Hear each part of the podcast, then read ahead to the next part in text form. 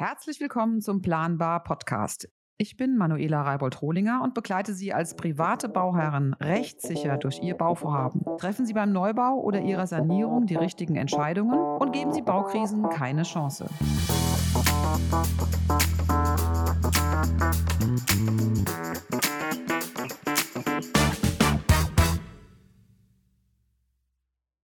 Hallo und schönen guten Morgen zu einer aktuellen Folge unseres Planbar-Podcasts. Heute habe ich wieder den lieben Matthias Dörsam zur Seite und wir haben heute ein sehr spannendes Thema, das wir mit euch teilen möchten. Matthias ist da ein echter Experte und heute geht es darum, was ist eigentlich, wenn auf der nicht auf der Baustelle, aber doch in unserem Familienleben irgendwas schief geht, einer von uns beiden Bauherren ausfällt und ähm, wie kann ich da agieren, wie kann ich da in der Handlung bleiben und Woran muss ich da denken? Der Matthias hat mich hier auf diese Idee gebracht, das mit euch mal zu teilen. Ich bin da sehr dankbar für, Matthias. Ähm, erstmal hallo und ähm, ganz herzlich willkommen im Podcast. Du bist ja schon ein oft, eine oft gehörte Stimme, so kann man das sagen. Und ähm, lass uns einfach mal starten. Heute geht es um Vollmachten, ähm, Vorsorgevollmachten, Vertretungsvollmachten, ähm, da gibt es ja ziemlich viele Irrtümer. Also viele Menschen wissen da nur so ein bisschen was drüber. Was ist, wenn mein Partner, mein Ehepartner, mein Baupartner ähm, ausfällt und ich alleine entscheiden muss? Oder kann ich das überhaupt? Ähm, welche Irrtümer gibt es denn da bei der Vertretungsberechtigung, Matthias? Ja, hallo Manu.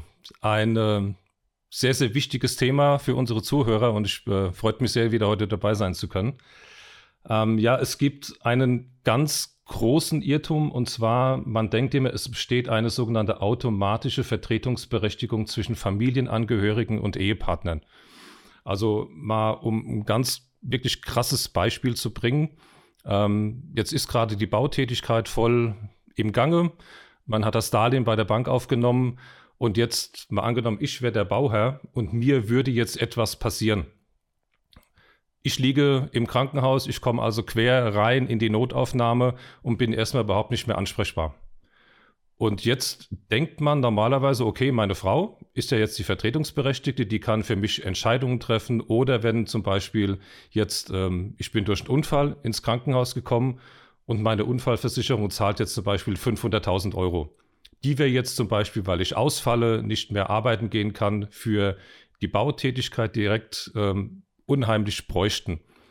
Und jetzt passiert folgender Fall. Dadurch, dass ich der Versicherungsnehmer bin, es auf mein Bankkonto kommt, hat meine Frau absolut keine Verfügungsberechtigung über das Geld. Mhm.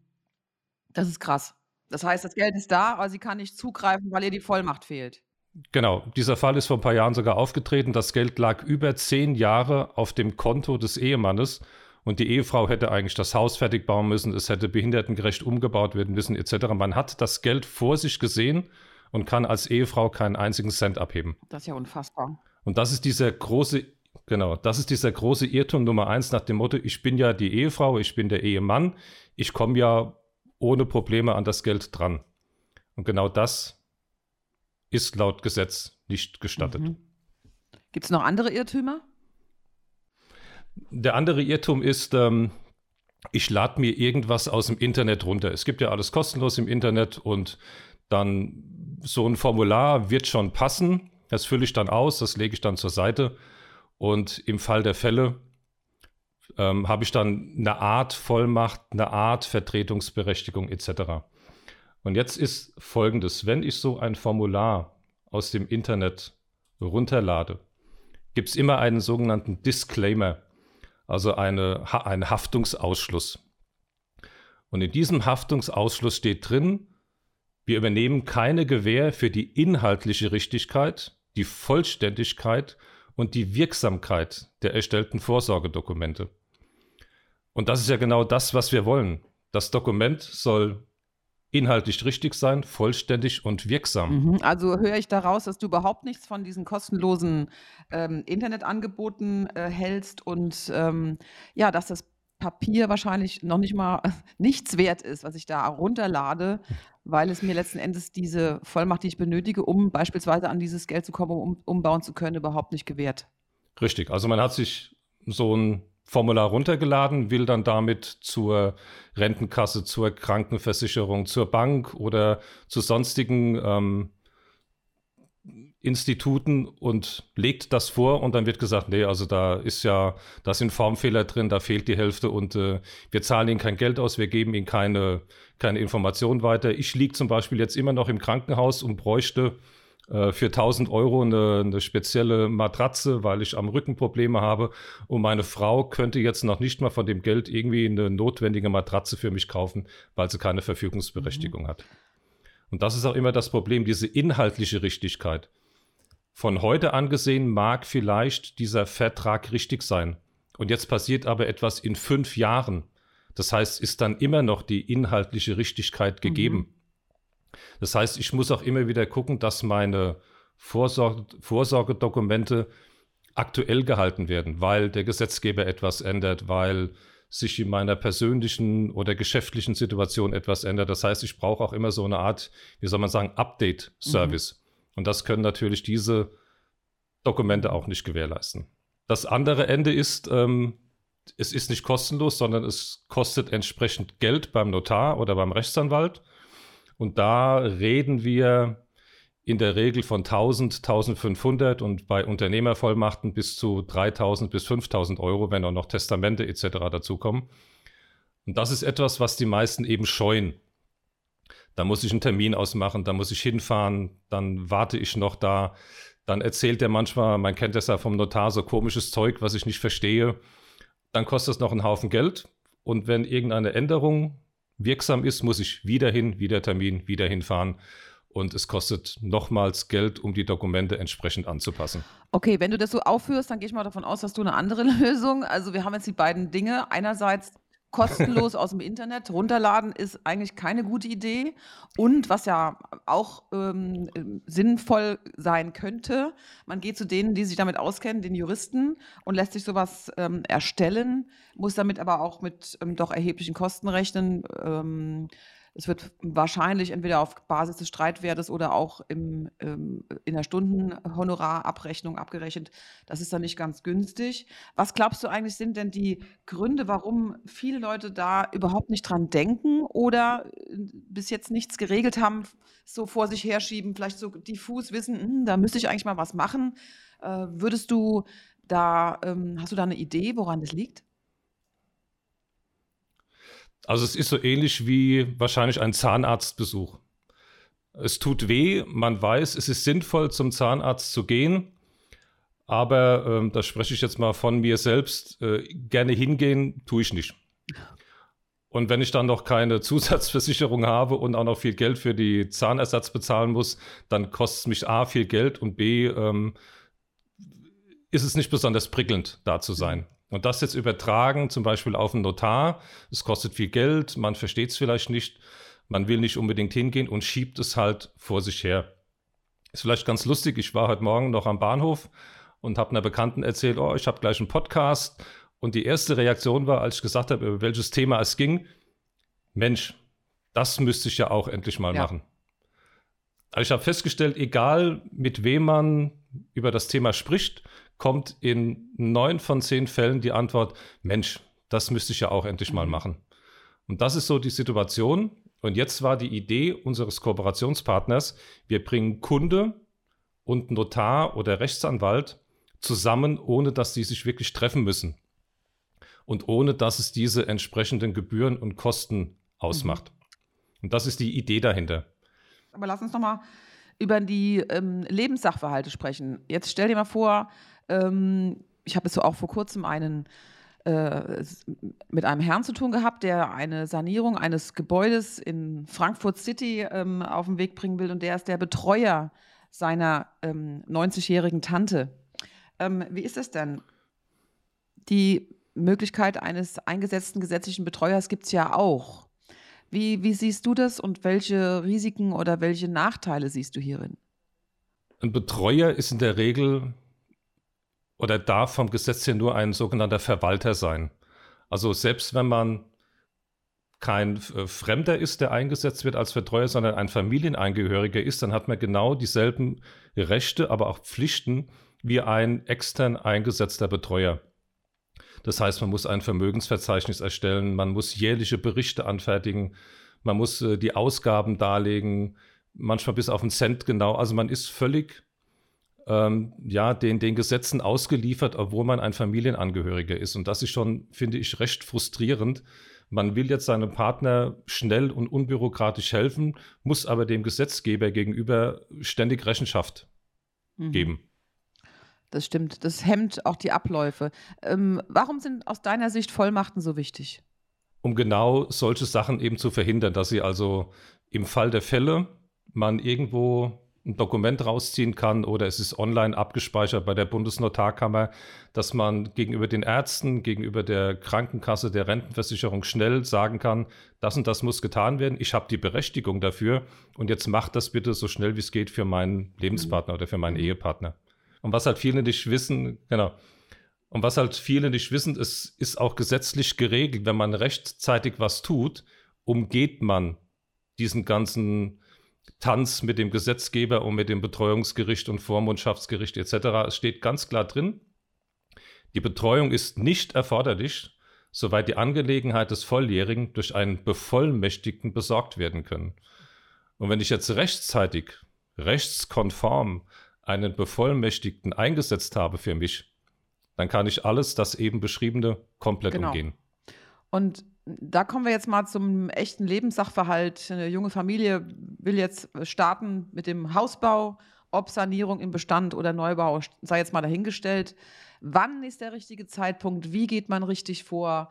Und äh, dann stell uns doch bitte mal das Produkt vor, was du jetzt äh, heute auch ganz hier vorstellen wolltest, ähm, um mal zu verstehen, wie man das handelt. Also erstmal die Frage, Wann ist der richtige Zeitpunkt, um sich damit zu befassen? Wahrscheinlich gestern. Und ähm, ich wollte gerade sagen, wahrscheinlich gestern, weil man es schon die ganze Zeit auch vor sich her schiebt. Und ähm, man kann ja bei so vielen Sachen auch aus eigener Erfahrung sprechen. Also äh, meine Frau hatte mich da auch schon, meistens ist es ja die Ehefrau oder der Ehepartner, der dann sagt, komm, jetzt machen wir das endlich. Klar, die Frauen sind viel schlauer als die Männer, ist ja schon klar, ne? Ja, genau, genau. Und bei mir stand halt eine kleine OP an, wo ich gesagt habe, da, da wird schon nichts schiefgehen. Was soll denn da schiefgehen? Und meine Frau sagte, du, da kann bei der Anästhesie oder sonst irgendwas schiefgehen. Du liegst da und bist nicht mehr ansprechbar.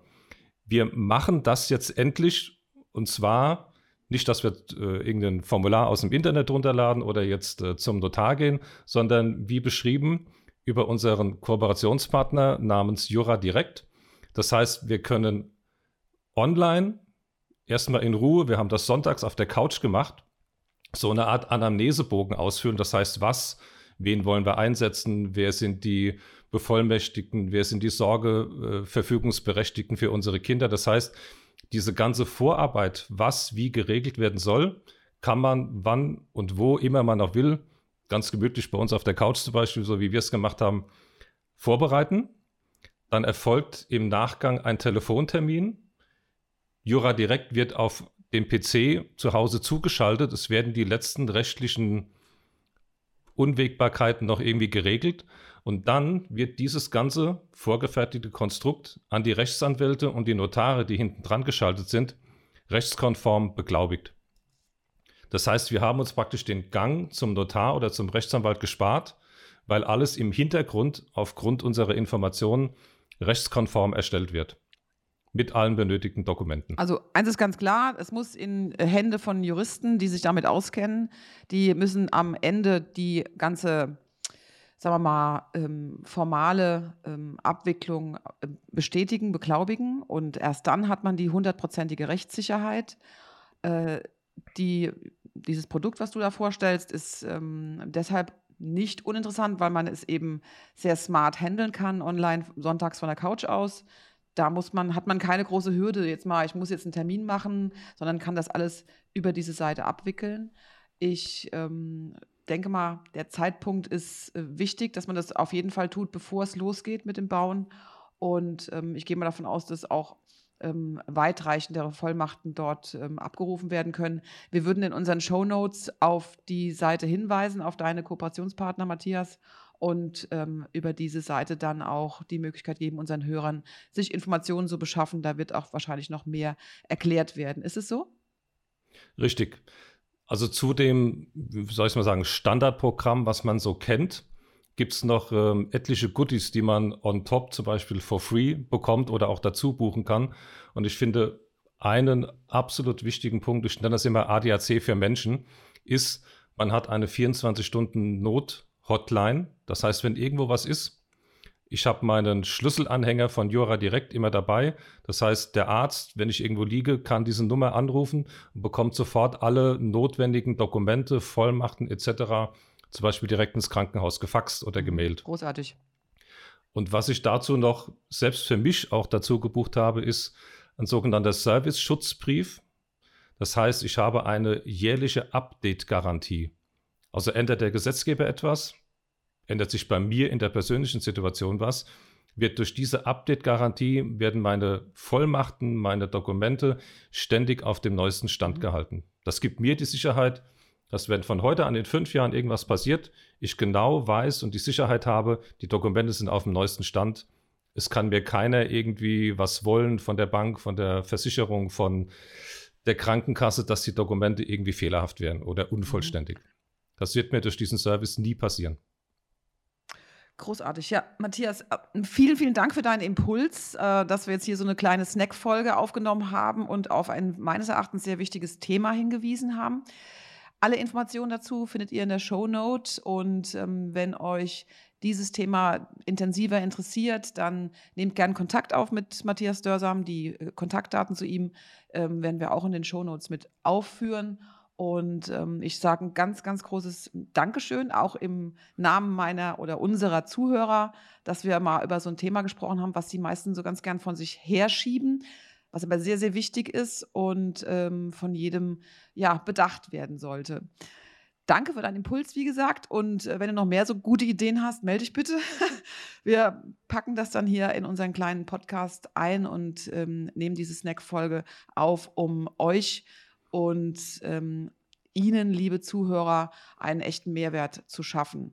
So, danke fürs Zuhören. Wir freuen uns sehr über ein ähm, Teilen unseres Podcasts, auch gern einen äh, Daumen hoch und wir freuen uns auch, wenn ihr andere darüber informiert, dass wir hier beim Planbar Podcast so wichtige Themen für private Bauherren mit euch teilen.